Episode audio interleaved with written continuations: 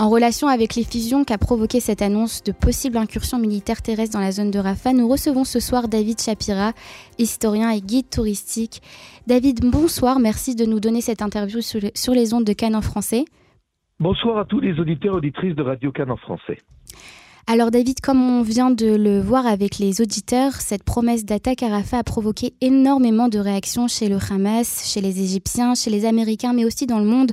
Comme on a vu, le ministre des Affaires étrangères de l'Union européenne, Joseph Burrell, a parlé d'effusion de sang et de désastres humanitaires indescriptibles. La plupart des réactions face à cette annonce sont assez catégoriques ou alors restent très réticentes.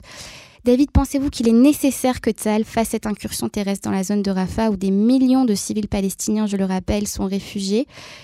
Qu'est-ce que l'armée et le gouvernement en fait espèrent euh, avec cette incursion? Alors tout d'abord, vous avez dit des millions, enfin il y a plus d'un million, il n'y a pas des millions, euh, ça c'est important de le dire, mais ça fait aussi la différence. Mais ce qui est important aussi de souligner, c'est que chaque, euh, je dirais chaque pays ou chaque organisation qui condamne cette attaque a chacune d'entre elles ou chacun d'entre eux des raisons différentes. Et c'est ça qui est intéressant d'analyser. Tout d'abord, je répondrai à votre question directement et je, passerai ensuite à l'analyse plus profonde. Euh, si le gouvernement a promis d'éradiquer complètement le Hamas, alors euh, euh, il est impossible de laisser des forces, une unité du Hamas encore prospérer et s'agiter à, à Rafah. Excusez-moi, donc, donc il faut, si vous voulez, pour atteindre l'objectif principal qui est euh, d'éradiquer le Hamas, il faut donc aussi malheureusement nettoyer les, la région de, de, Rafah et les membres du Hamas armée qui s'y trouve encore. Il y a encore là-bas une à deux unités, et ça représente euh, des centaines, voire des milliers mm. d'hommes qui se réclament du Hamas. Deuxièmement, euh, le, deuxième objectif était donc de ramener euh, les otages en vie ou bien morts en Israël. Il semblerait aussi que une, une, annonce d'attaque à Rafah pourrait aussi accélérer, faire fléchir, si vous voulez, une, un accord qui serait euh, euh, trouvé entre le Hamas et Israël, sachant, sachant que pour l'instant, le Hamas menace de cesser toute négociation si Israël attaque Rafah, sauf que, sauf que euh, ajoutons qu'il n'y a pas de négociation entre Israël et le Hamas. Donc, si vous voulez, le Hamas menace de cesser euh, euh, des négociations pour un accord alors qu'il n'existe pas de négociation, qu'il n'y a pas de négociation. Donc ça, c'est important de le dire. Il y a ici une hypocrisie, si vous voulez, un mensonge qui est, qui, qui, qui, est, qui est monumental. Maintenant, les Américains sont très angoissés. Biden a averti Netanyahou au téléphone il y, a, il, y a peu de, il y a peu de temps de conséquences euh, humanitaires de ce que pourrait être une incursion militaire à Rafah. Euh, Biden a ses propres raisons de, je dirais presque, de menacer le, gouvernement israélien euh, de, ne pas rentrer à Rafah. Il se trouve dans une position extrêmement difficile. Il est en difficulté face aux prochaines élections. Il perd des candidats tous les jours. Il perd le soutien de la population américaine, surtout de, son parti démocrate. Et, il comprend que plus il accorde, si vous voulez, euh, euh, de, manœuvre à l'État d'Israël, et plus euh, sa probabilité d'être réélu est remise en question. Donc Biden fait pression parce qu'il y a des élections en novembre 2024, dans quelques mois. Si les élections étaient dans un an, deux ans, trois ans, il est possible que Biden n'adopte pas cette, cette position. Et vous avez aussi l'Égypte qui menace de rompre le traité de paix ou de geler le, traité de paix qui a été signé oui, entre. Ce qui pourrait être très très problématique pour Israël. Alors, mais, mais quelles sont les motivations euh, des... Pourquoi l'Égypte menace euh, Est-ce qu'ils sont concernés par le sort humanitaire du million de, de Gazaouis, qui est million, million et demi de Gazaouis qui se... Pas du tout. L'Égypte, depuis euh, l'opération, cette opération du, du, 7 octobre, ne cesse de renforcer par des constructions, des barbelés, la frontière de Rafah parce qu'ils craignent, et c'est là le, le, sens de leur, de leur déclaration, ils craignent que des Gazaouis n'envahissent le Sinaï pour fuir les combats euh, entre et le Hamas. Donc vous voyez, leur motivation n'est pas de se montrer solidaire avec euh, leurs frères, de moins euh, leurs frères qui, sont, qui, sont, qui sont là à côté d'eux, essayer de trouver une solution pour mais ils sont prêts à, à, à tout faire pour qu'il n'y ait pas un Gazaoui, un Gazaoui qui, franchisse la frontière de Rafah en direction du Sinaï. Parce que ça leur ferait mal de voir des milliers, des dizaines de milliers de personnes se réfugier dans un désert, parce que c'est un désert, euh, qui pourrait accueillir euh, la population de, de, de Gaza et peut-être améliorer euh, euh, je dirais, euh, temporairement leur sort. Et puis vous avez l'Union européenne qui est toujours euh, du côté du camp arabe pour des raisons euh, financières, pétrolières, etc., qui, elle, euh, adopte une position euh, de parti pris en faveur des Palestiniens, quoi qu'il arrive, alors qu'il y a énormément de catastrophes humanitaires dans, tout les, dans, dans, dans, dans l'ensemble du, du, globe terrestre et qui, je dirais, par une réaction qui, qui n'est même pas incompréhensible, s'apitoie sur le fait que la, la, la population... Alors c'est évident que la population souffre, elle va souffrir, elle risque de terriblement souffrir. Netanyahou s'est engagé à laisser des oui. couloirs humanitaires, à laisser passer la population euh, se déplacer vers le nord. Maintenant, euh, de vous à moi, je ne sais pas ce qui reste euh, dans le nord pour pouvoir. C'est ça aussi, c'est que tout a, été, tout a été bombardé. Mais, oui, mais alors, je, je, je, suis d'accord avec vous. Euh, du fait qu'on n'a pas parlé d'un programme du lendemain, de ce qui va se mhm. passer, euh, et donc on est, on est, tout ça, sont, on est dans, dans, dans, dans beaucoup d'incertitudes, des questions posées qui n'ont pas de réponse. Et là, on se demande aussi quelles sont les motivations de Netanyahu de ne pas progresser dans un futur plan euh, futur, à moins qu'il n'en ait pas. En tous les cas, on sait ce qu'il ne veut pas. Il ne veut pas d'autorité palestinienne renforcée.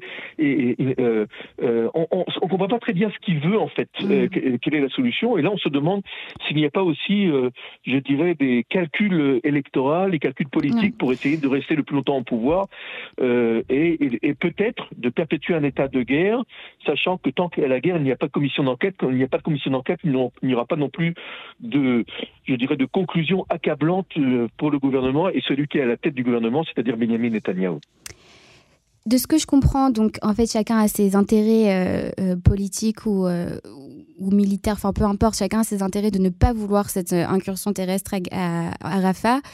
Vous, juste, je reviens sur la question. Est-ce que vous, vous pensez qu'elle est nécessaire pour Israël? Est-ce que vous pensez qu'elle va faire en effet avancer les choses? Alors encore une fois, si le gouvernement ne s'en tient pas aux objectifs qu'il a lui-même définis, et, euh, il, risque, il risque de tomber même avant qu'il y ait une commission d'enquête. Vous comprenez que la majorité des Israéliens ne, peuvent, ne pourront pas supporter l'idée que Tzal se retire de la bande de Gaza ou que Tzal laisse euh, euh, prospérer ou laisse euh, euh, gérer une partie de la bande de Gaza par le Hamas. Je crois que c'est très clair. Il n'y a pas ouais. d'autre solution que ouais. d'aller chercher le Hamas là où il se trouve.